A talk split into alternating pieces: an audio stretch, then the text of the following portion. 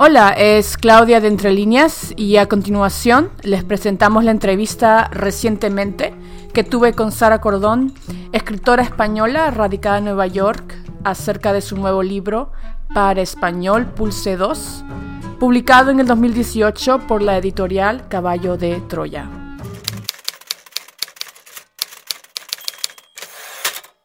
Hola a todos, bienvenidos a un segmento muy especial. Eh, vamos a entrevistar a, la escritora española Sara Cordón, que ahora vive en Nueva York. Y bueno, yo, leí su libro, que fue uno de los primeros libros que publicó eh, como novela, no sé, autobiográfica, autoficción. Ella nos explicará un poquito más sobre el contexto del libro, eh, un poquito de la autora. Sara Cordón cursó el máster de escritura creativa en español de la Universidad de Nueva York. Ah, actualmente hace un doctorado en literaturas hispánicas en la City University of New York. Sus relatos han aparecido en las revistas neoyorquinas Los Bárbaros y viceversa. Y dirige la editorial Chatos Inhumanos. Ganó el premio del relato Cosecha Ñ del 2017 esta es la cuarta apuesta ah, de Mercedes Cebrián como editora de Caballo de Troya en el 2018. Tras 14 años de andadura, el sello es hoy un día en día en referencia eh, entre los autores más jóvenes y ambiciosos. Eh, cada año un editor invitado pone su, su, impronta personal al catálogo. Entonces, esta biografía la he sacado justo del libro de, de Sara, eh, que se llama, que vamos a hablar hoy, que se llama para español Pulse 2. Entonces, Sara, eh, ¿cómo estás? Hola, muchas gracias por invitarme. Aquí estamos, aquí, este, de una manera informal, hablando un poquito sobre el libro de, Sara, eh, un poquito sobre el libro. Eh, el libro es basado sobre su experiencia de Sara a venir a Estados Unidos de España a cursar un, un máster de escritura creativa en la Universidad de Nueva York. Entonces, muchos de sus, de sus escritos, sus experiencias, eh, se basan de, de, ese viaje a un nuevo país y su, primera experiencia no de vivir en Nueva York, pero realmente eh, el libro, eh, según lo que yo, yo he escuchado hablar, te he escuchado hablar, es un libro que, que es basado en tu vida, pero al mismo tiempo creas diferentes situaciones, personajes en tu libro al mismo tiempo. Entonces uno no sabemos exactamente qué es realidad o o qué, se, o sea, qué ocurrió realmente o qué no ocurrió realmente, pero eh, este, el, libro me gustó mucho porque me reí muchas, de muchas cosas y al mismo tiempo me gustó porque eh, justo en ese momento cuando comencé a leer el libro me, acabo de mudar, me, acababa de mudar a Nueva York y venía justo también de Madrid, viviendo un año allá, mi primera vez en Madrid y fue interesante ver la perspectiva de ella porque ella venía de Madrid a vivir a Nueva York, entonces como que es como el intercambio así de, de, de ciudades, experiencias y, y bueno, este entonces me imagino que este proyecto de libro de autoficción surgió otro programa, como decía. ¿Y en qué punto supiste que tus relatos se, volvieron una, una novela? O sea, ¿este libro es una novela? Ah, ¿Cómo se volvió realmente un libro? ¿no? Porque no sé si de repente escribiste de un momento a otro, comenzaste a escribir, no sé, tus experiencias para autorreflexionar o cómo, cómo comenzó este proyecto. ¿no? Bueno, realmente eh, yo comencé a escribir esta novela, aunque se supone en el libro que la protagonista, que se llama Sara como yo, se supone que la va escribiendo a la, eh, eh, mientras ella va cursando la maestría de escritura creativa. La realidad es que yo cuando estuve haciendo la maestría de escritura creativa eh, me quedé bastante paralizada. Mm, o sea, luego aprendí muchísimo y fue una experiencia maravillosa, pero tenía muchos compañeros que eh, en las clases nos dábamos feedback los unos a los otros. Entonces, para mí recibir tanto feedback eh, fue muy complicado porque no sabía a, qué compañeros hacer caso, a cuáles no. También muchos profesores te están dando eh, comentarios. Entonces, yo durante la maestría escribía unos relatos y esos relatos Mm, bueno, alguno de ellos he conseguido terminarlo, pero la mayoría se quedaron congelados totalmente.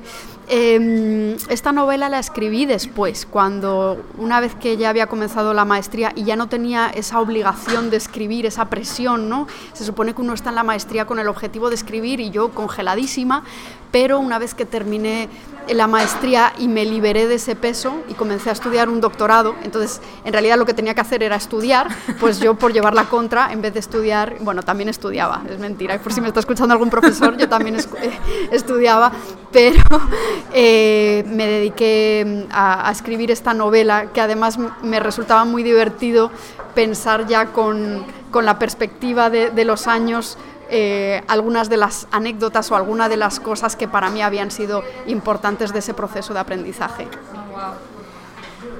Muy interesante, o sea, es como un proceso como de autorreflexión, ¿no? Como de pensar de cómo también cómo te impactó también el gran cambio, ¿no? Porque vivir en un país, eh, especialmente en una ciudad como Nueva York, no es fácil y sobre todo como un estudiante graduado, porque mencionas muchas esas cosas de la, de la precariedad de ser un estudiante eh, y cómo te sentiste vivir acá y sobre todo cómo te sentiste de ser un estudiante internacional eh, y en sí la precariedad de ser estudiante graduado punto, o sea, es como que es, es un estado en sí que es que, que debe de haber otra, otra conversación, porque si no, podemos estar cada horas, horas, horas y hablando y quejándonos. Pero, bueno, sí, ¿cómo te sientes, no? ¿Cómo, cómo sientes que la tu perspectiva ha cambiado de vivir de, de Madrid y de estudiar allá eh, cuéntame un poquito de experiencia de tu estudio de allá, de Madrid o de España, y ese cambio de por qué viniste, por qué decidiste venir acá a hacer un doctor, una maestría y en español, ¿no? Porque puedes hacerlo allá en, España, ¿no? Pues bueno, realmente para mí esto fue un, eh, encontrar esta maestría de escritura creativa en Nueva York fue como casi un milagro.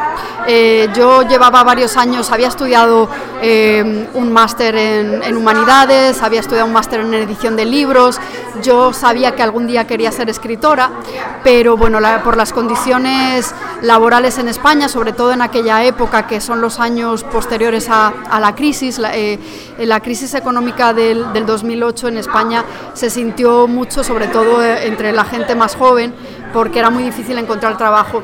Bueno, yo dentro de eso era una privilegiada que tenía un trabajo, eh, era recepcionista en una escuela de escritura creativa y claro, por un lado tenía esa ventaja maravillosa de que la literatura estaba a mi alrededor. Eh, yo veía cada día profesores, alumnos, conversaciones sobre literatura, pero yo estaba del otro lado de la barrera, detrás de aquel mostrador en el que yo cogía teléfonos, digamos que eh, sentía por un lado muy cerca y muy lejos la literatura. Entonces un día eh, me puse a mirar opciones de estudios por internet, encontré esta maestría de, escritura creativa. Eh, y bueno, eh, aunque parecía un sueño loco, empecé a investigar. Más tarde un amigo mío eh, entró a esta maestría, entonces yo ya me dije, bueno, si él puede, yo lo voy a intentar al menos. Y para mí fue, aunque claro, estamos hablando de la precariedad de ser un estudiante graduado, en realidad, aunque yo tenía, digamos, eh, un sueldo y un trabajo allí en España, siento que eh, estoy ahora en, unas condiciones muchísimo más afortunadas, ¿no? aunque eh, tengo vida de, como cuento en el libro, de becas, ¿no? vivo de, de, ayudas económicas que son bastante justitas para vivir en una ciudad tan cara como Nueva York, pero me permite, eso sí, estar desarrollándome profesionalmente, eh, estudiando, escribiendo y haciendo muchas cosas como eh, crear una editorial que tengo que se llama Chatos Inhumanos, eh, que en España la verdad me estaba resultando muy difícil porque tenía que trabajar muchas horas, porque me estaba resultando mucho más difícil entrar en, el, mundo literario. Entonces me ha abierto muchas puertas esta, esta experiencia. Sí, muy interesante. Es que es muy interesante que uno necesita ¿no? Eh, entrar al mundo académico ¿no? Eh, para entrar al mundo literario, ¿no? porque es muy difícil desde el punto de vista como una recepcionista entrar a ese mundo literario y es más fácil navegarlo de, una de una manera de, como académica o estudiante, ¿no? graduada, ¿no? Sí, bueno, eh, una de las cosas que cuento en el libro es que, claro, Sara personaje y Sara yo persona descubrió qué importante es el sistema de prestigios en la literatura. O sea, esa barrera que yo encontraba de por qué nadie me habla a mí de literatura en, cuando estoy aquí detrás del mostrador. Eh, bueno, pues obviamente porque nadie piensa que la recepcionista pueda tener intereses literarios, pero también me estaba costando mucho eh, mover mis textos, conseguir algún tipo de, oportunidad profesional. Y es que, claro, el, eh, como en la literatura, como en cualquier otro oficio, eh, siempre la institucionalidad, ¿no? el tener un diploma, el tener unos contactos, el tener eh, una serie de, de conocimientos específicos ayudan mucho. Y entonces, bueno, para mí venir a Nueva York, estar en esa maestría, me abrió muchísimas puertas. Y claro, eso se entiende porque Nueva York es una ciudad internacional, viene mucha gente de diferentes países, sobre todo hay una gran variedad de hispanohablantes, de latinoamericanos, también de escuelas que se enfocan en, esas, en esos estudios. Pero quiero cambiar un poquito el enfoque ahorita la, de la conversación y hablar un poquito más del libro, ¿no? Y comentar un poquito sobre los personajes que, que hablas en el libro, porque muchos de esos personajes son supuestamente tus compañeros, ¿no? Entonces, quisiera como saber, obviamente no los personajes de repente son eh, ficcionalizados, basados en, los personajes de, de, tu vida diaria, de tus compañeros de clase, de tus talleres, de tus clases, pero quisiera saber cómo fue la reacción de tus compañeros al leer el libro después de, después de escribir sobre o de ellos o, basados de ellos, o sea, ya me contarás, o sea, cómo fue ese proceso.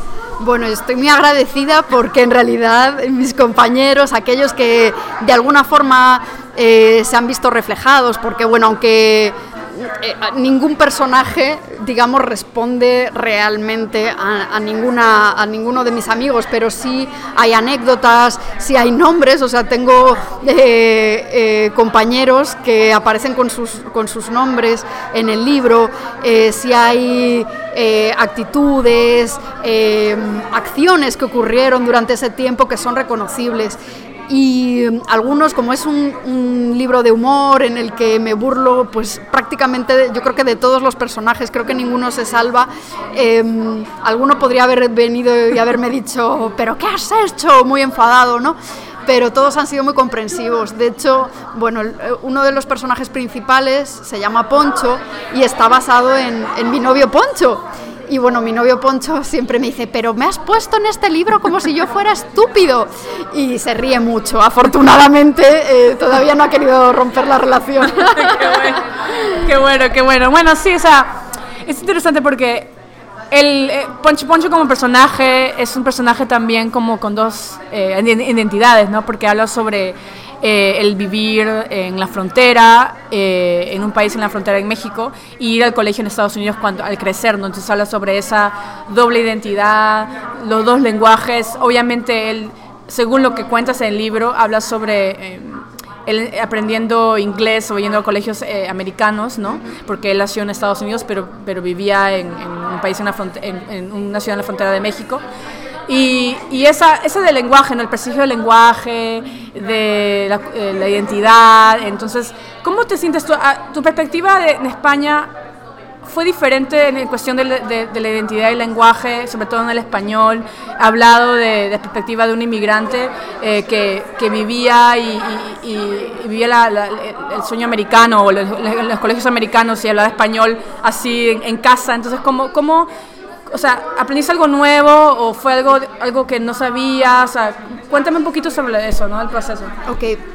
Sí, en, mi novela he intentado reflejar una de las primeras lecciones que aprendí al llegar a Nueva York y es lo riquísimo que puede ser el, el, lenguaje en español. Eh, claro, yo estaba acostumbrada, como es normal, al, español que se habla en España y cuando llegué aquí me encontré un mosaico de variedades de amigos de, México, de Colombia, de Perú, de, bueno, pues de Argentina, de todas partes de Latinoamérica.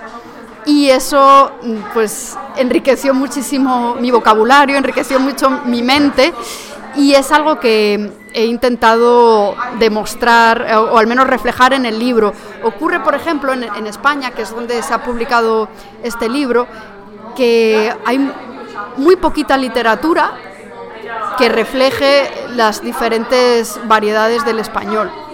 De hecho, no sé si alguno ha escuchado hace poco la polémica de Alfonso Cuarón cuando sacó la película Roma. Mm. Eh, hubo una polémica porque en España eh, pues obviamente esa película eh, está rodada en español, en un español que es el que se habla en México, y para Netflix España pusieron unos subtítulos en los cuales no solamente era, eh, digamos, la, forma escrita de esas palabras, sino que había, digamos, una traducción al español de España. Hacían chistes de, no, sé exactamente cómo fue esa subtitulación, pero eh, cambiando eh, el, chiste era que si alguien decía pendejo, eh, en, el subtítulo decía estás gilipollas, ¿no? Que es esta expresión así tan, tan española.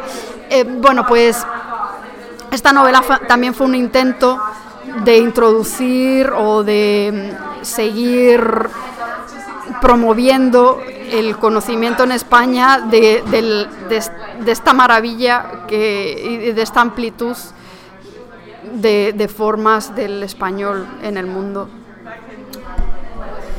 Bueno, sí, eso fue lo, ¿Y tú sabes si se sigue la subtitulación en español de español no? Creo que lo quitaron porque Cuarón se enfadó, eh, entonces Netflix creo que finalmente lo retiró. Pero bueno, todo esto que ocurrió responde a una realidad y es que los españoles no están acostumbrados a escuchar estas otras variedades, entonces no entienden, ¿no? Y es algo, lo, lo digo... Eh, porque yo misma eh, muchas películas que veía, películas argentinas o cuando leía un libro de Vargas Llosa, decía, pero ¿qué quiere decir esto? No tenemos, estamos muy cerrados a escuchar otro vocabulario que no es el nuestro y, y eso me parece un problema y una limitación muy grande. Sí, es muy cierto, o sea y viceversa, ¿no? Porque, o sea, yo pienso en que entre los, países latinoamericanos, hasta que no vives en un lugar como Nueva York, no conoces las culturas latinoamericanas, no conoces un colombiano, un venezolano. De repente en ese momento estamos más conectados, pero todavía, aún así, eh, entre los hispanohablantes, los que hablan español, o sea, todavía no hay como una o fuerte conexión, ¿no? Ese sueño eh, de la Latinoamérica unida, ¿no? Entonces todavía también existe también esa, ese ese gap, ese espacio así que todavía necesita llenarse, ¿no? De, intercambio entre país y país, ¿no? Y eso se refleja en la cultura eh, en España y en nuestros países mismos. Somos más eh, idiosincráticos, ¿no? Entonces, como que ojalá que eso cambie. Y bueno, otra cosa que me parece interesante del libro es que te refieres a ti misma en tercera persona.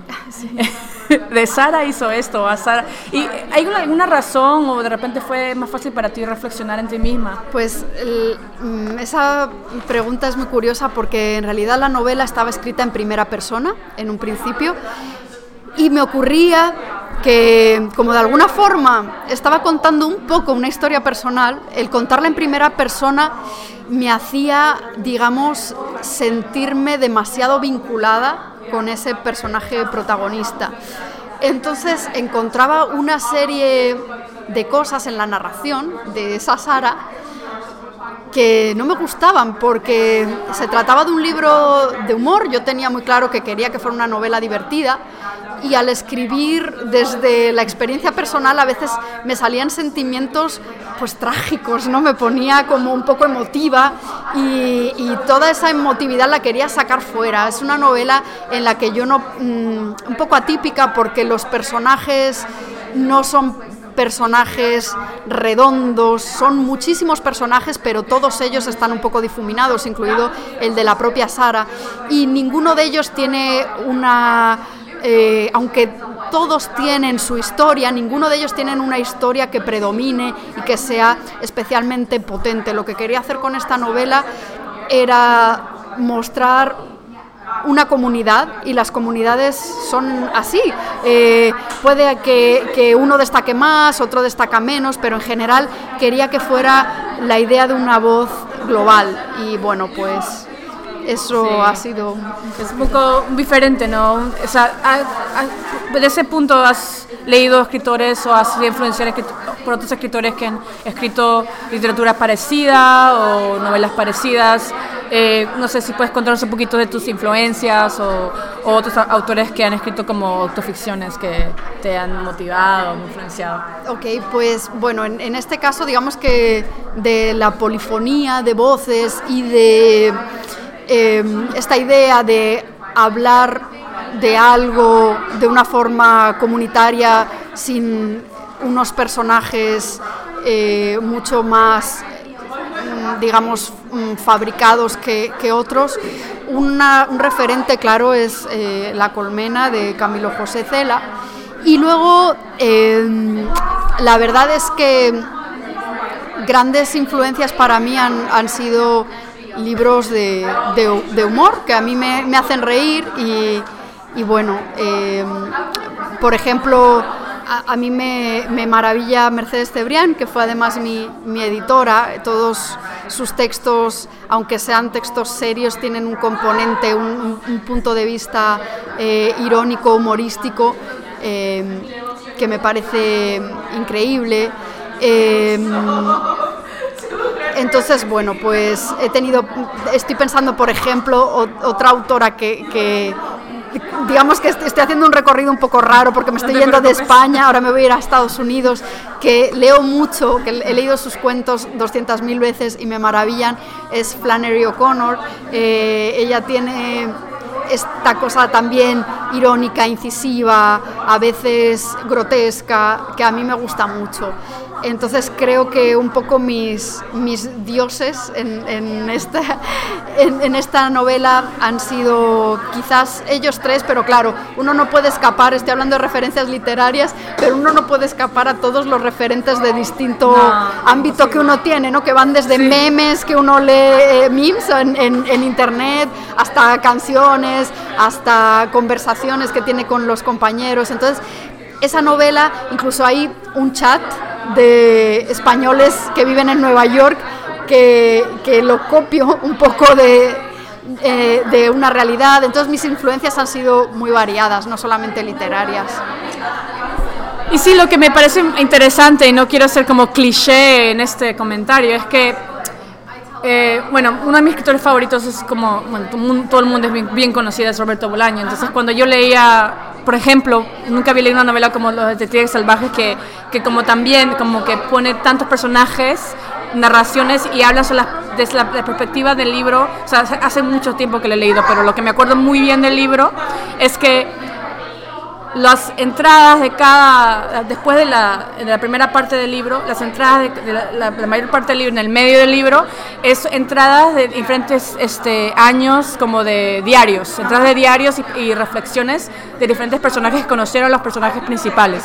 Entonces, lo que, es lo que me parece interesante de esa tendencia, y sobre todo también porque Bolaño también, en cierta manera, hacía autoficción, ¿no? porque era un mundo basado literario de su propia época, de su propia comunidad literaria de esa época. Entonces me parecía interesante que obviamente la perspectiva tuya, cuando yo leía tu libro me reía porque yo, entendía, ¿no? Entendía ciertas cosas.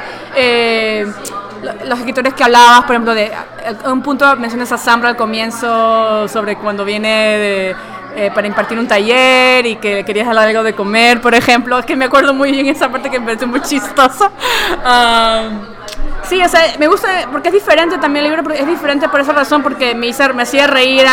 no era, es un libro, no considero light, en ese sentido es como más como irónico, como dices, tú tienes esa, esa cizaña irónica de, de que, la, que, la, que la vida de las personas son complejas, ¿no? Tienen ese, no solamente eh, esa posibilidad de ser académico, pero como hacer como no sé, darle humor a al mundo académico también, en cierta manera. Es como una, una, sátira, en cierta manera, un poquito a veces de, del mundo académico, sobre todo literario, ¿no? Sí. Bueno, como dices, o sea, obviamente en, mi novela también hay mucho de los real visceralistas de, de Bolaño. Eh, sí, son en, realidad sobre todo eh, de, de, lo ridículo que, que puede ser el mundo literario pues imagino que como cualquier otra profesión, ¿no? Pero como era lo que yo estaba viviendo de cerca, y a veces la literatura es un mundo en, el que uno tiene que tener el ego muy duro porque eh, tiene que enfrentar muchas cosas, no es una profesión fácil. Eh, se acaba viendo inmerso en unas situaciones muy ridículas por reivindicar eh, su profesión. Entonces, bueno, sí, claro, pues los, los escritores de, mi libro son un poco real visceralistas, son un poco como los personajes de la vida exagerada de Martín Romaña, ¿no? de tu compatriota Alfredo Bryce. Que también están en, en, en, la vida exagerada de Martín, de Romaña, en este entorno parisino, que es un entorno ideal como lo puede ser Nueva York también. Entonces, sí, y bueno, y el, cameo, como le llaman de Zambra mi, en mi libro, La aparición estelar, también responde a eso, yo tenía amigos que, que, que, me dicen, ¡ay, qué divertido el cameo de Zambra! Que el hecho de que haya el nombre de un escritor real que aparezca en el libro eh, les hace gracia. En realidad es una, aparición muy corta. Eh, si Alejandro Zambra escucha esto, yo de verdad lo admiro mucho, con mucho respeto, pero bueno, pues es una, una novela de, de, humor. Con eso, ¿quisieras leer alguna parte de tu libro? No sé, es que te quisieras como... Te voy a dar un poquito para... Le, voy a dar un poco de tiempo a Sara para que busque algo para leernos del libro. y unos delate con su deleite con un poquito para que las personas que, que quisieran leerlo, ¿no? Bueno, voy a leer una, una partecita que se llama El acto de agresión. Está linda, está la música del bar, un recopilatorio de grandes éxitos del rock. Está Colum, el camarero, tras la barra. Del otro lado están prácticamente todos los compañeros del máster, bebiendo. También, como no, está Poncho. Linda se deja invitar una cerveza y, coloca sobre la perdón, y la coloca sobre la máquina recreativa. Luego acepta otra más. A cambio solo está dispuesta a darle unos piquitos.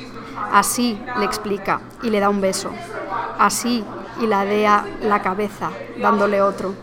Se separa despacio, haciéndole sentir con más intensidad su distancia que su cercanía, sometiendo a Poncho y a su pituitaria al aroma a coco de su acondicionador. Se ríe, le cuenta que está con antojo de empanadas, que hoy, llegando a la, biblioteca por Waverly, una señora que pasó a su lado le robó la botella de agua y la comida que venía cargando desde su barrio. ¿Tú crees?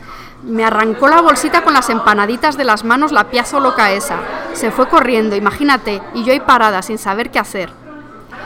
Por los chismes que Poncho ha oído, supone que Linda es bulímica, anoréxica o algo por el estilo. Lo sea o no, como la comida es una de sus pasiones, se alegra de poder hablar con ella de empanadas. Pues así es acá, la gente está bien piratona. Antes a los locos de Nueva York los tenían en el islote que hay entre Manhattan y Queens, en Roosevelt Island, a todos metidos en un edificio que se llama Octagon. Ahorita los locos andan sueltos. Creo que hacen cosas raras no más para expresarse, porque en esta ciudad la gente necesita expresarse mucho, pero la gran mayoría son inofensivos. No sé cómo le hacen los gringos para controlarlos, si los drogan o qué. Algo hacen para volver a los locos casi inofensivos, a los locos sin lana, digo. Pero oye, ¿empanadas? ¿Empanadas de pino traías? Uf, a mí más bien se me antojan unas quesadillas. Juegan a la máquina recreativa que hay frente al baño. The Hunter se llama. Está bien chila, ¿no? Sí. Linda caza leopardos, ciervos y un, y un alce. Ay, chico, ¿sabes que Gladys dice que lo de Peralta era mentira? Lo engañaron al pobre. El email de anagrama resultó falso. Sí, sí, ya sé. Poncho también caza leopardos, ciervos y alces. Además, caza osos. Chamo, no puedo creerlo. ¿Quién hace esas bromas? De repente lo mira atento y lo empuja. ¡Fuiste tú, perro! Jugando nomás, pero Peralta se emputó. No me extraña que se molestara. Mierda, pobre tipo. Él estaba convencido de que tenía un email de Jorge Ralde. Te pasaste. El contador digital de The Hunter proclama a Poncho ganador. Te toca invitar al campeón. Como sabe que Linda no lo invitará, Poncho pide dos cervezas, aunque esta vez solo paga una. No vaya a ser que para colmo luego ella le gane la beca a Airworks. Por tratarse de Column, deja además un dólar de propina. Trabajando como asistente de los profesores, has de tener otros chismes. Ajá, manejo mucha información, más de la que me gustaría. Cuéntame un chismecito. Averigüé cosas graves. Discutí hace unas semanas con una caraja por eso. Dame más pistas. Solo te digo que la marica no es confiable. Cuéntame más. Bueno, y aquí lo dejo. lo dejamos este, con un poquito, un, una introducción, un gustito ahí del libro para ver que se entusiasmen para leer el libro de Sara. Eh, ¿Dónde podemos encontrar tu libro?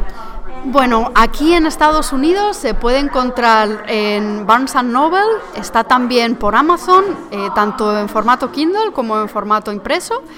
Y, bueno, en, varios lugares de Latinoamérica y en España se puede encontrar, está, distribuido por Random House, entonces en, varias librerías. Está muy bueno, así que ya saben, pueden Kindle, en, paperback, como quieran. Aquí en el libro de Sara y muchas gracias Sara.